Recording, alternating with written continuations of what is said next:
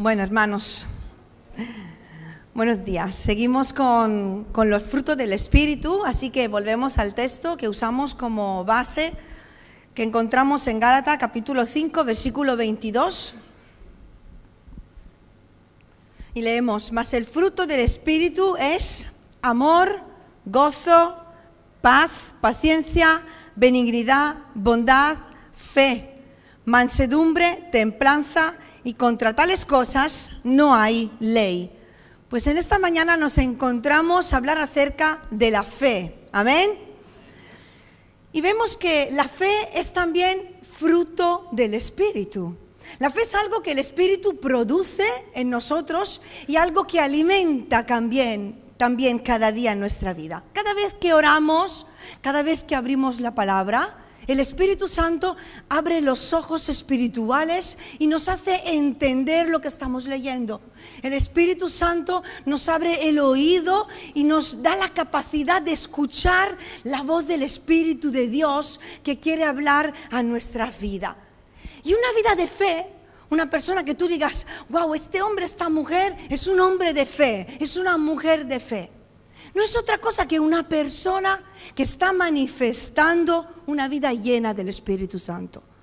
Una vida que está dando ese fruto interior de una obra que el Espíritu Santo ha hecho cada día dentro de su mente, de su corazón y de su alma. Amén. La palabra también, como dijo Juan en medio de la alabanza, nos dice que Jesús es el autor y consumador de nuestra fe. Jesús el día en el que hemos creído en Él, la fe en Jesús produjo todo lo que somos hoy. No sé si te has parado alguna vez a pensar, yo el otro día orando dije, Señor, de verdad, mi vida ha cambiado completamente desde ese día en el cual yo puse mi vida en tus manos. Imagínate si ese día en el cual tú aceptaste a Cristo, pues no lo, no lo hubieses hecho. ¿Dónde estarías tú hoy? ¿Y cómo habría sido tu vida? Es que tu fe en Dios ha cambiado toda tu vida. Ha condicionado cada día de tu vida, con tu fallo, con tu caída, con tus errores. Pero hoy estás donde estás. Eres la persona que eres por la fe que un día pusiste en Jesús. Amén. Él creó esa fe en ti también y la alimentó. La alimenta el Espíritu Santo y la alimenta la palabra. Porque nos dice Romanos 10, 17, que la fe es por el oír y el oír por la palabra de Dios. Hay personas que dicen, quiero que Dios me hable, pastora. Pues lee la palabra. Es que quiero tener más fe. Alimenta tu fe por medio de la palabra. Alimenta tu fe por medio de la presencia de Dios en tu vida. Ora más. Busca más de Dios en tu vida. Porque la fe es un fruto del Espíritu. Amén. Pero mi pregunta en esta mañana, hermanos, no es si tienes fe. Ni siquiera mi pregunta es si crees en Dios. Mi pregunta es otra. ¿En qué Dios crees? ¿En qué Dios crees? Porque en dos de las canciones que hemos cantado, cantábamos Así eres tú. En una canción decía si eres tú y en otra algo parecido. Porque ¿en qué Dios crees? Hebreos 11, 6 nos dice que sin fe, ¿qué dice? Es imposible agradar a Dios. Porque es necesario que el que se acerca a Dios crea que le hay y que es galardonador de los que le buscan. O sea, primeramente, sin fe es imposible agradar a Dios. La fe es algo que le agrada a Dios. Y la fe en tu vida te permite agradarle a Dios. Amén. ¿Por qué? Porque por medio de la fe nos acercamos a Dios. Por medio de la fe empezamos a orar. Por medio de la fe que hemos puesto en Jesús, clamamos a Él. Le pedimos perdón, le pedimos ayuda. Por medio de la fe somos salvos. El que se acerca a Dios es necesario que crea que Dios está ahí mientras le estamos clamando, que te oye y que te dará todo lo que tú le pidas y que tú necesites. ¿Cuánto dicen amén? Es necesario creer en Dios. Es necesario creer en el Dios de los milagros antes de creer en los milagros de Dios. Amén. Es necesario creer primeramente en Dios como persona, en cómo Él es el enfoque de nuestra vida. Tiene que estar en Dios y no en el milagro. En el Dios que hace los milagros. Y yo te pregunto en esta mañana, ¿en qué clase de Dios crees tú? ¿Cómo es el Dios en el cual tú crees, en el cual tú has puesto tu fe? Porque es necesario saber en qué creemos, hermanos. Es necesario saber en quién creemos antes de acercarnos a esa persona. Es necesario saber en qué creemos antes de acercarnos con fe a, Dios, antes de poner nuestra confianza en Dios, puesto que la fe, la fe es el estar convencido de lo que se cree. ¿Quién es tu Dios? Es importante saber quién es tu Dios. Porque, ¿sabéis? Podemos tener ideas equivocadas de Dios. De acuerdo a nuestras, experiencias y a veces nuestros pensamientos o incluso lo que se enseña. Podemos tener una idea equivocada de cómo es Dios. ¿Y qué pasa cuando tenemos ideas incorrectas o equivocadas de cómo es Dios? Pues resulta que esto no nos permite tener completa fe en Dios. No nos permite confiar en Él.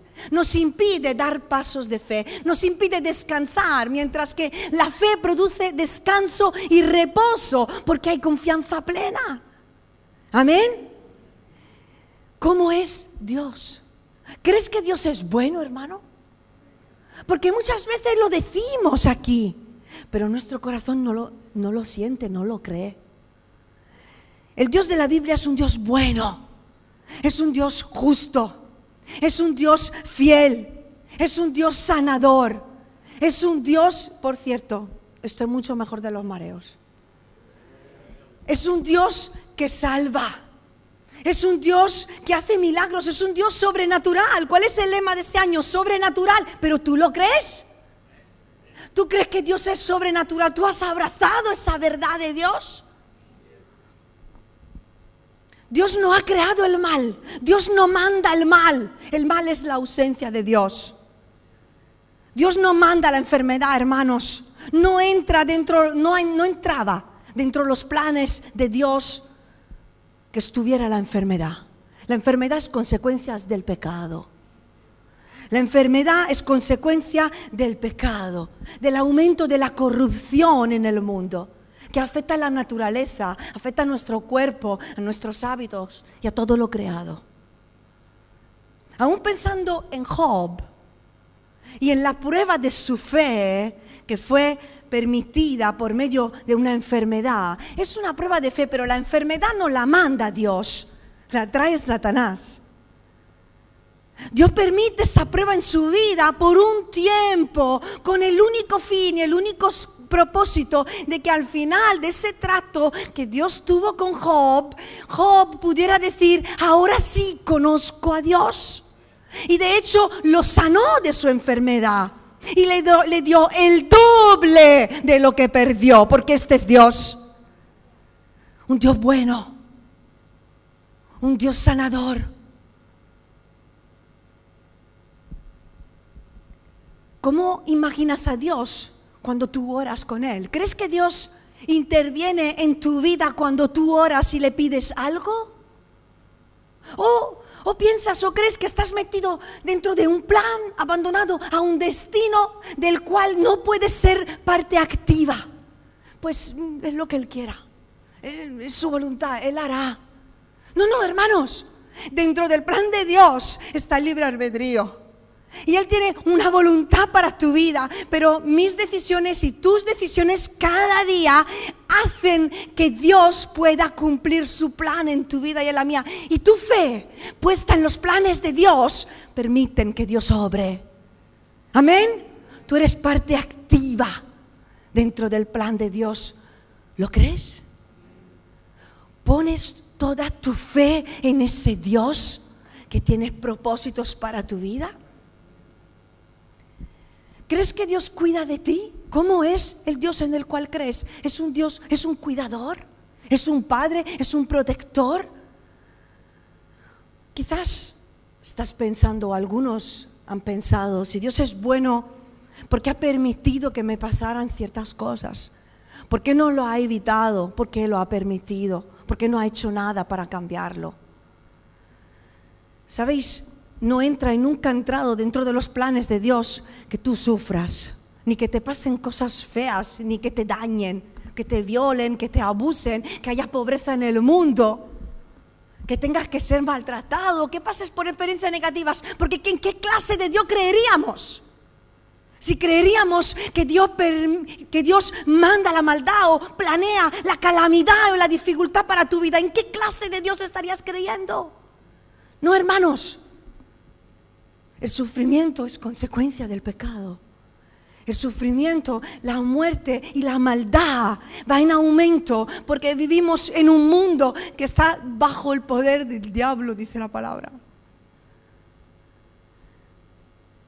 Y muchos piensan, es que es mi cruz, es mi voluntad para mi vida. No, hermano, no. Pon tu fe en un Dios bueno. Pon tu fe en un Dios que cuida de tu vida y que a pesar de las cosas que te pueden pasar, Él está a tu lado. Él te ayuda. Él te levanta, Él te fortalece, Él te sana, Él te cuida y cambia para bien todo lo malo que el enemigo puede intentar hacer en tu vida. Amén. Porque Jeremías 29:11 nos dice, porque yo sé los pensamientos que tengo acerca de vosotros. O sea, Dios está diciendo, yo sé muy bien lo que pienso de ti. ¿Tú sabes muy bien lo que piensas de Dios? Pensamientos de paz y no de mal, para daros el fin que esperáis. Los pensamientos de Dios son pensamientos de bien porque Dios es bueno. Amén.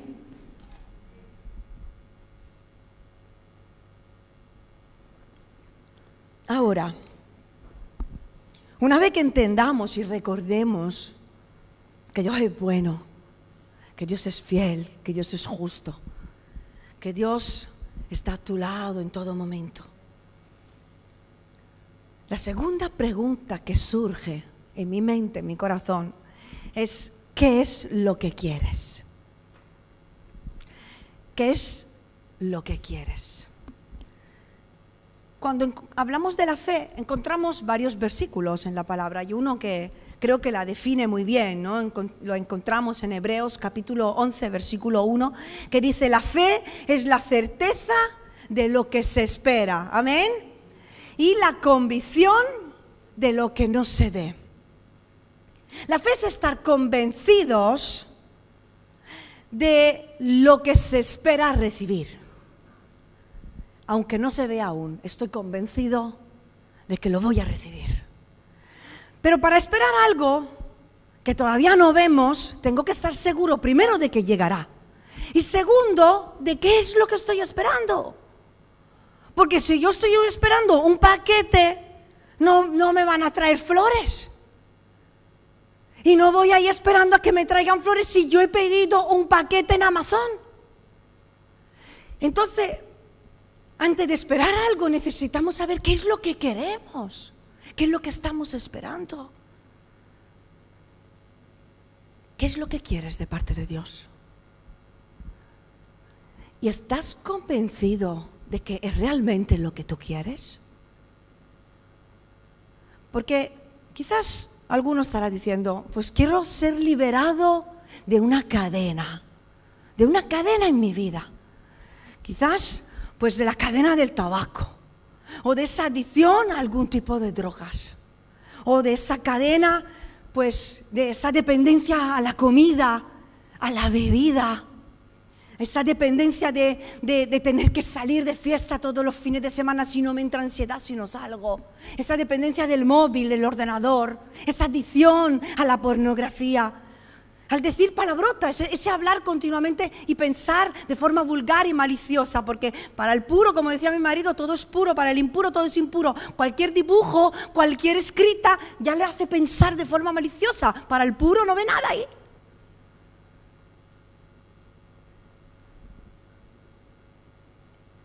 ¿Y verdaderamente tú quieres ser liberado de esa cadena? ¿O es que en el fondo no quieres que esa cadena se rompa? Porque te satisface lo que haces, porque te gusta, porque es un placer carnal que tú sientes en tu vida. Y por eso, como no lo quieres dejar, sigues teniendo esa cadena en tu vida. Por eso oras, pero no cambias. Porque hermanos, creo que, firmemente que Dios tiene el poder de romper todo tipo de cadena. Amén. Dios tiene el poder de cambiar tu vida. Amén. Entonces el problema no está en Dios, está en nuestro corazón. ¿Qué es lo que quieres? Dios tiene poder para romper cualquier tipo de cadena en tu vida. Pero tú quieres que Dios la rompa. Quizás estás diciendo, porque la escucho mucho últimamente esta frase, si Cristo viene hoy, ahora y te dice, ¿qué es lo que quieres? Jesús, quiero orar más. Quiero aprender a orar más, quiero orar más. ¿Es lo que quieres de verdad, hermano? Porque puede más el que quiere que el que puede. Y si realmente deseas crecer en tu vida de oración, lo demuestras. Lo demuestras con tus esfuerzos de cada día. Lo demuestras con tus ganas de hacerlo. No vale las lágrimas de cocodrilo, no valen las promesas hechas que nunca cumplimos, no vale que lloremos en un llamado, no vale que pidamos ayuda, pero luego cuando volvemos a nuestra casa no nos esforzamos para buscar a Dios. Le decimos quiero orar más y lo haré, pero luego no lo hacemos porque realmente le hemos pedido algo que no queremos. Porque si nos tenemos que levantar más temprano para ir a trabajar, lo hacemos. Si nos piden horas extras para ganar más dinero, trabajamos más y lo hacemos. Si tenemos que levantarnos más temprano para ir de excursión con las amigas, lo hacemos. Si tenemos que quedar con el novio, nos levantamos más temprano. Si tenemos que estudiar para un examen y levantarnos de madrugada, lo hacemos. Pero si tenemos que levantarnos de madrugada para buscar la presencia de Dios, no lo hacemos.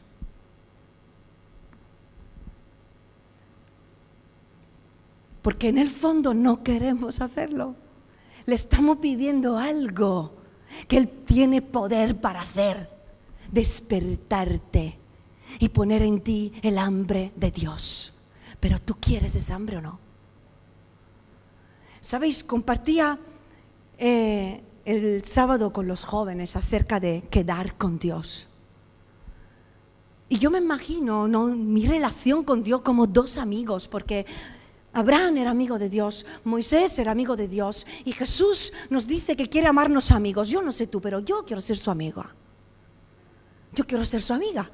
Y cuando con mi mejor amiga yo quiero quedar todos los días. Y leíamos en Génesis, cuando nos dice en el capítulo 1 y 2 que el Espíritu de Dios se movía sobre la faz de la tierra, ¿verdad? Y eso nos dice una cosa, que el Espíritu de Dios no es un espíritu estático, es activo. Él se mueve continuamente porque es un Dios que siempre está obrando. Aunque no lo veamos, Él está obrando. Amén. Y segundo, leemos que, que el Espíritu de Dios paseaba por el jardín. Y fue a la hora de la tarde. Y otra traducción dice a la hora de la brisa de la tarde. Paseó por el jardín buscando a Adán y a Eva, llamándolos por nombre.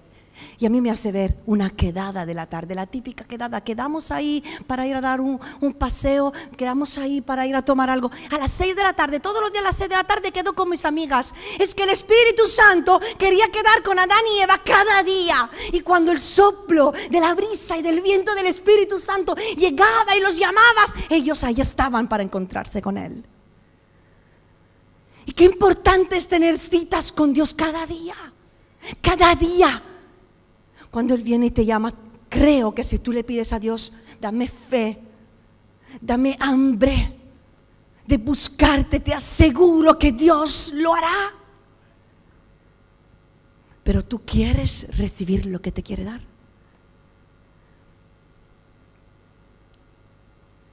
Quizás algunos dicen, quiero ser levantado ministerialmente.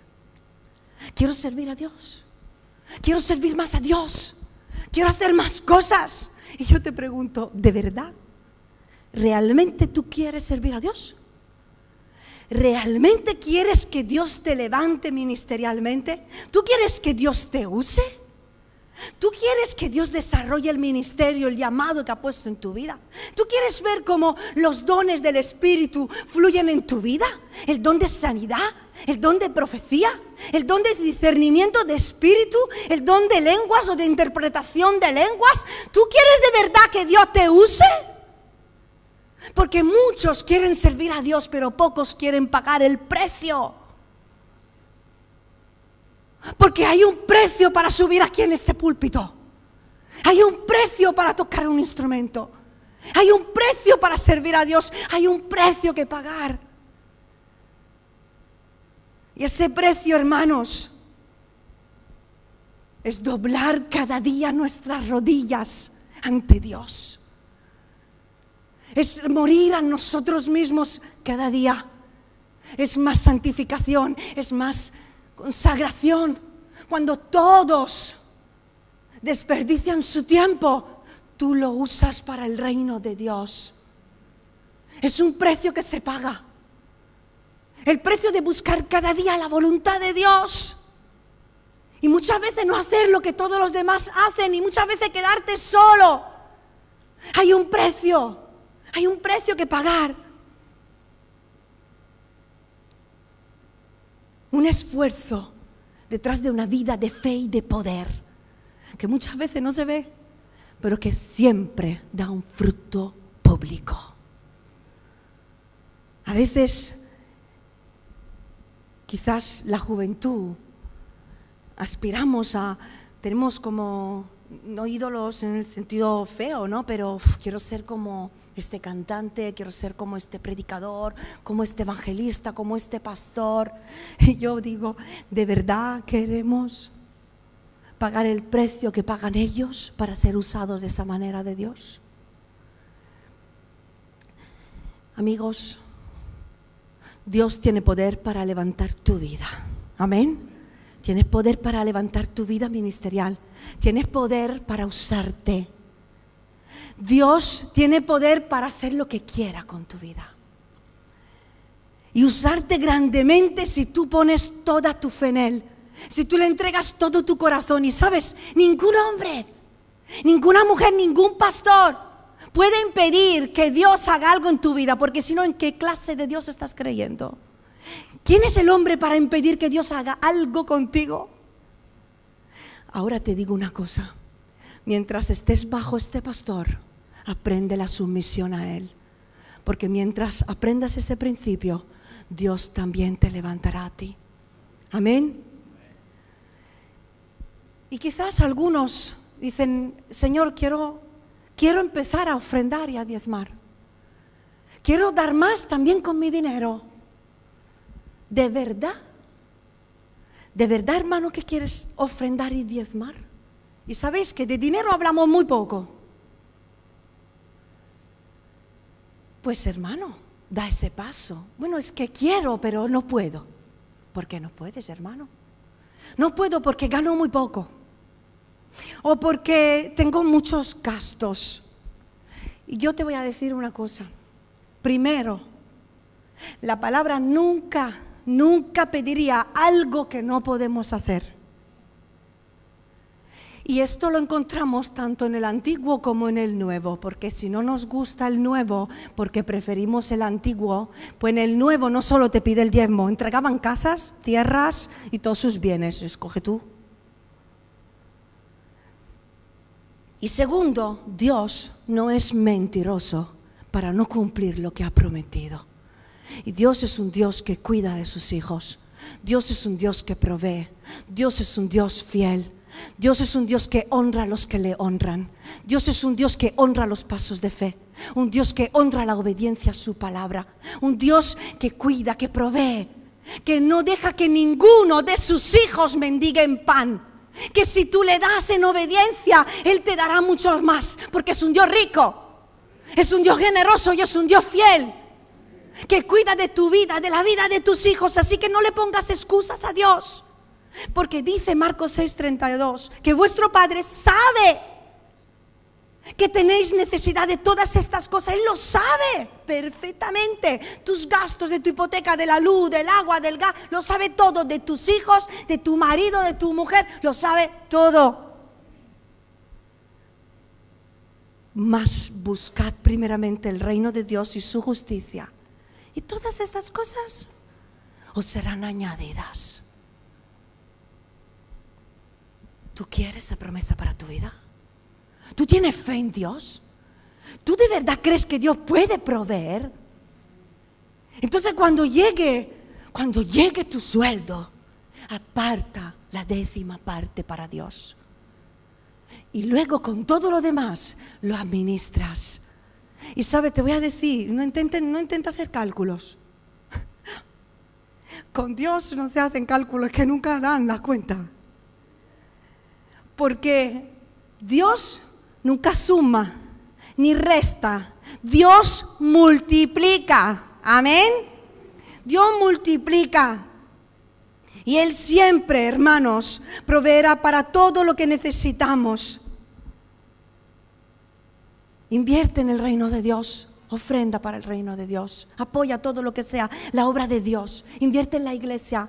Invierte en las misiones, ama toda obra de Dios, no mires solo a lo tuyo y a tu bolsillo, porque sabes qué te va a pasar, como los que han querido coger el maná y guardarlo para el día de mañana se ha pudrido.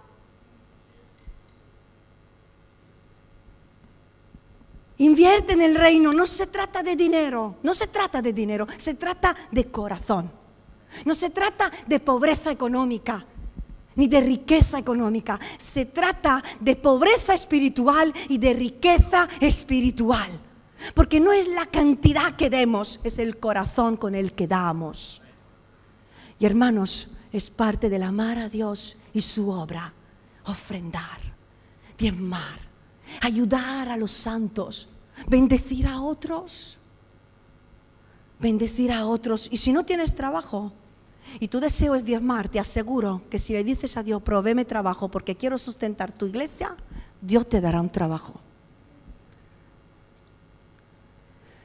Y por último, la última pregunta que me hago es esta. ¿Qué es lo que pides? Sabemos cómo es Dios, sabemos más o menos lo que queremos. Ahora, ¿qué es lo que pedimos? Porque Jesús dijo, pedid y se os dará. Mateo 7, 7. En primera de Juan 5, 14, 15 leemos, esta es la confianza que tenemos en Él, que si pedimos cualquier cosa en su voluntad, Él nos oirá y nos la dará. Y cuando Jesús nos habla de fe, nos habla de una fe que mueve montañas, ¿verdad? Así mismo lo ha dicho. Y Jesús promete darte a ti y a mí una fe y un poder que mueve montañas por medio de la oración. Pero también dijo, hermanos, que tenemos que pedir en su nombre. ¿Qué significa pedir en su nombre? Básicamente dos cosas. Pedir en el nombre de Jesús no es una fórmula mágica, la, la, la, la, la, en el nombre de Jesús, amén. ¿Y porque he dicho en el nombre de Jesús se va a fe? En el nombre de Jesús primeramente significa de pedir en el poder de Jesús. En el poder que Jesús ha otorgado a la iglesia. Porque Jesús murió en una cruz, pero no te quedes solo en la muerte. Jesús ha resucitado. Y al resucitar ha vencido por encima de todo dominio, de toda potestad, de todo ataque que pueda venir a tu vida, de toda debilidad, de toda enfermedad, de toda opresión, de toda ceguera. Él ha vencido sobre todo y sobre todos. Y ese poder de la resurrección la ha entregado a la iglesia, te lo ha dado a ti. Así que cuando pide, pide en el nombre de Jesús. En ese Jesús que venció en esa cruz y apodérate de la autoridad que Dios te da para que se mueva esa montaña. Y segundo, pedir en su nombre significa pedir en su voluntad. en el nombre de Jesús, porque Jesús lo ha dicho. Es como cuando uno va, pues me manda el sergente o alguien más alto que yo, voy digo, es que el sergente dicho, vale, o sea, en el nombre de él, la autoridad superior. Y si él lo ha dicho, es que se va a hacer. Pide en la voluntad de Dios. Debemos orar como Cristo oró. Hágase tu voluntad, Padre, y no la mía. Una de las razones del por qué muchas veces, hermanos, no recibimos lo que pedimos es porque pedimos mal. Pedimos para nuestros placeres, nuestros deleites, en nuestra voluntad. Pedimos cosas que no están en la voluntad de Dios. Entonces no las recibimos y nos frustramos porque no hemos pedido en la voluntad de Dios. Cada paso que damos debe de ser entregado a Dios. Antes de hacer un plan, un proyecto, antes de empezar a edificar, busquemos primeramente la dirección de Dios antes de una relación, antes de un trabajo, antes de, una actividad. Busquemos primeramente la dirección de Dios y si es su voluntad, damos pasos de fe y Él bendecirá su voluntad. Amén. El secreto para ver la fe en acción, para recibir lo que pedimos y para mover montañas está en el orar, en la voluntad del Padre. En Juan 15, 7 leemos, si permanecéis en mí y mis palabras permanecen en vosotros, pedid todo lo que queráis y os será hecho si permanecéis en mí y mis palabras en vosotros. Si permanecemos en Él, hermanos, en la voluntad de Dios, en la obediencia a su palabra, si permanecemos en su presencia cuando nos llama, si permanecemos ahí cuando Él quiere hablar, porque Dios habla, hermanos, Dios habla. Su palabra habla y si permanecemos en Él y sus palabras, sus pensamientos, su voluntad permanece en tu vida porque vives, andas en su voluntad, pide lo que quiera que Dios te lo dará. ¿Sabes por qué? Por, el salmo que leyó Charlie al principio. En el Salmo 37, versículo 4, leemos, deleítate en el Señor y Él cumplirá los deseos de tu corazón. ¿Qué es lo que hay en tu corazón? ¿Qué es lo que le pides a Dios hoy? ¿Le estás pidiendo tus propios deseos o los deseos del Espíritu? ¿Le estás pidiendo tu propia voluntad o la voluntad de Dios? Porque si permanecemos en Él, Gálatas 5:17 nos habla de los deseos del Espíritu Santo. No solo Dios pone deseos espirituales, que solo cosas espirituales me pide. No, no, no. Porque dentro de los deseos de Dios también está que tú puedas tener un trabajo, que tú puedas tener una casa, que tú puedas tener un coche, que tú puedas tener una novia, un novio. Porque todo eso también es espiritual. Pero es que todo eso también son los deseos del Espíritu para ti. Y si tú permaneces en Él, Él te dará sus deseos en el momento correcto. Y te dará tus deseos en el momento correcto. Pero tú crees que Dios te dará lo que tú le estás pidiendo? Si tú estás viviendo en su voluntad y te estás esforzando por hacer su voluntad, ¿tú crees que Dios puede darte y quiere darte lo que tú le pidas? Deleítate en el Señor. Disfruta en hacer su voluntad.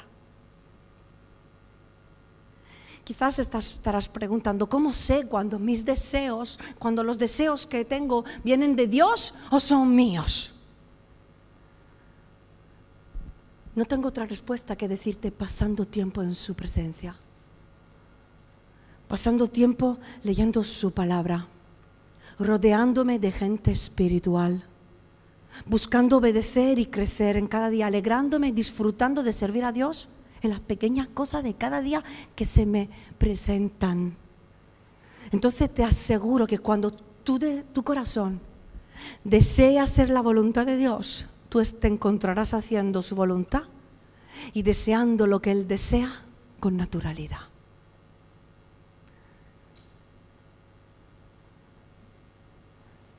Así que cuando oremos, oremos como en el Padre nuestro. Hágase tu voluntad. Como se ha hecho en el cielo, así también en la tierra. Porque los planes de Dios, la voluntad de Dios nace en el cielo primero. Y luego se cumple en la tierra, en la vida de las personas. De todos aquellos que buscan al Padre de todos aquellos que permanecen en Dios, de todos aquellos que han creído en Jesús y de todos aquellos que viven en la llenura del Espíritu Santo. Nacen deseos espirituales y del Espíritu y del cielo y se cumplen en la tierra, en tu vida y en la mía. Y sabes, cuando empecemos a ver, a ejercitar la fe, y a ver cómo Dios responde a lo que le pedimos, a ver cómo Dios actúa en nuestra vida. La fe crece, hermanos. La fe va creciendo cada día más, pero hay que, hay que aceptar los desafíos, a veces ser atrevidos. Mira, os voy a contar una cosa que hice yo hace unos años, que no digo que lo tengáis que hacer, pero leí, era un, momento de mi vida en el que estaba empezando a descubrir los dones del Espíritu en mi vida. Y quería más, y quería más, y le dije, Señor, quiero más, quiero más. Y leí, pues, en un libro acerca de un evangelista, y no recuerdo su nombre, que dijo, pues tengo autoridad y me siento seguro, tengo fe cuando le hablo a alguien para que crea en Jesús y reciba el perdón de pecados y oro con fe porque yo lo he vivido. Entonces yo lo creo que Dios lo puede hacer en mi vida.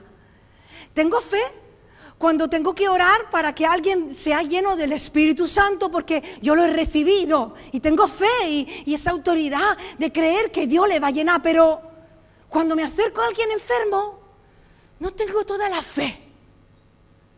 Depende de la enfermedad, depende de cómo esté ese día, no siempre tengo fe. Entonces, ese hombre dijo, tendría que experimentar alguna enfermedad en mi vida. Y a Loide se le ocurre pedirle una enfermedad al Señor. Y digo que Dios no la manda, pero la permitió para que mi fe creciera, porque es lo que yo le pedí. Le dije, Señor, permite una enfermedad en mi vida. Quiero ser sanada para tener fe y creer que cuando ore por alguien, esa persona se sane. Entonces fui a la India y cogí una batería que no se me quitaba. Me cambiaron tres tratamientos, nada. Entonces me acordé de esa oración loca que hice que cuando se lo dije a mi madre se descompuso. Y me encerré en mi cuarto y le dije al Señor, abrí las escrituras, ves que Dios habla y le dije, Señor, si me quieres sanar, dímelo. Y en los evangelios me habló a través de la mujer que fue sanada. Y que Jesús le dijo, tu fe te ha salvado y te ha sanado. Y digo, ya está, tú me vas a sanar. Puse la mano sobre mi barriga, sobre mi estómago y le dije, Señor, si tú quieres sanarme, ahora yo creo que tú me puedes sanar. Pasó el fin de semana. La semana siguiente digo, voy a volver a hacerme la analítica.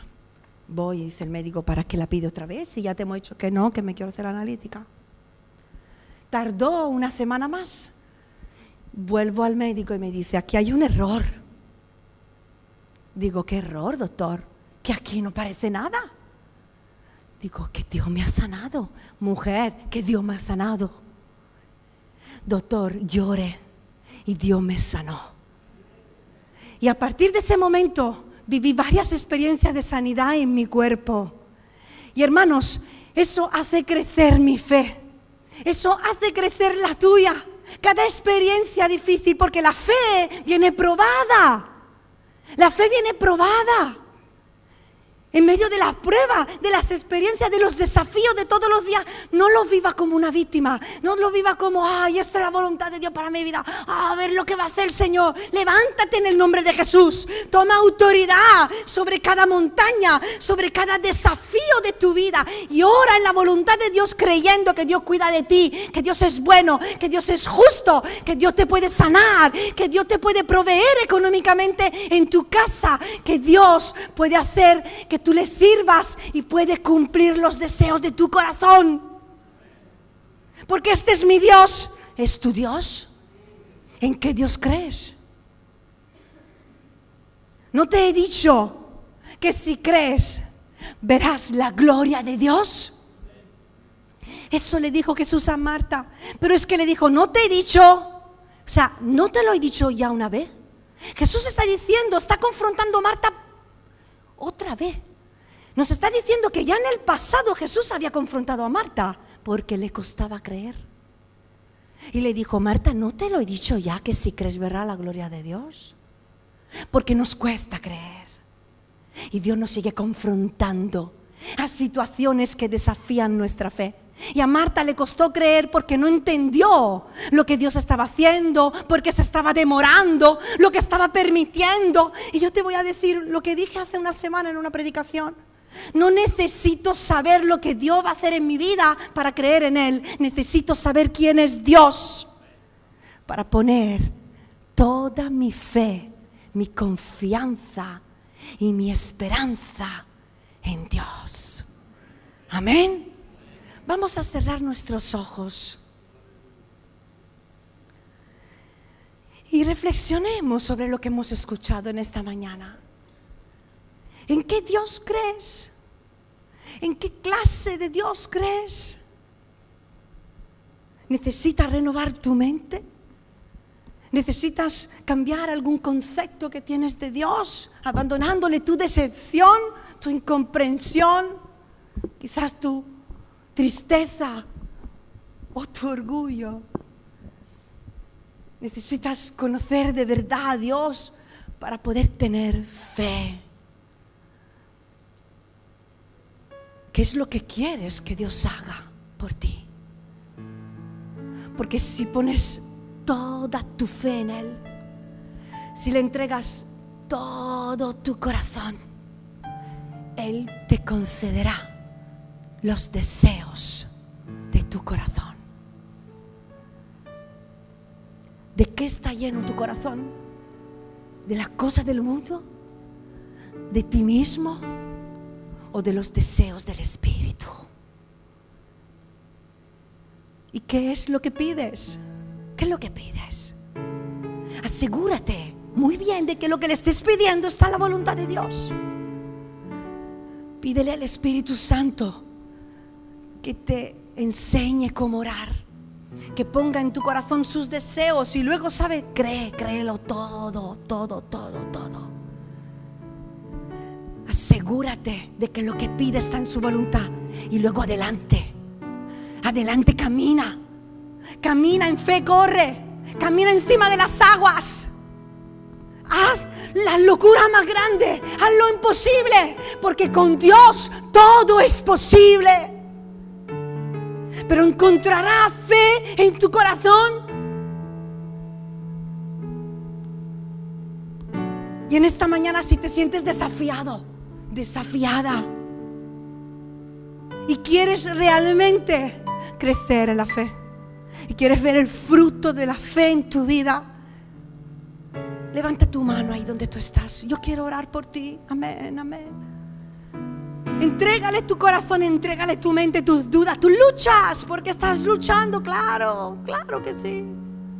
Tu lucha no es contra carne y sangre, no es contra personas que te están haciendo la vida imposible. No es contra personas que tú los ves como enemigos, obstáculos. Es contra carne y sangre. Es contra los demonios. Contra los principados, las potestades. No contra carne y sangre. No es algo humano. No es algo material. Es algo espiritual. Pero hoy Dios, si le pide, aumenta mi fe aumentará tu fe. Porque su palabra la aumenta, porque su espíritu la aumenta, porque Jesús la produce.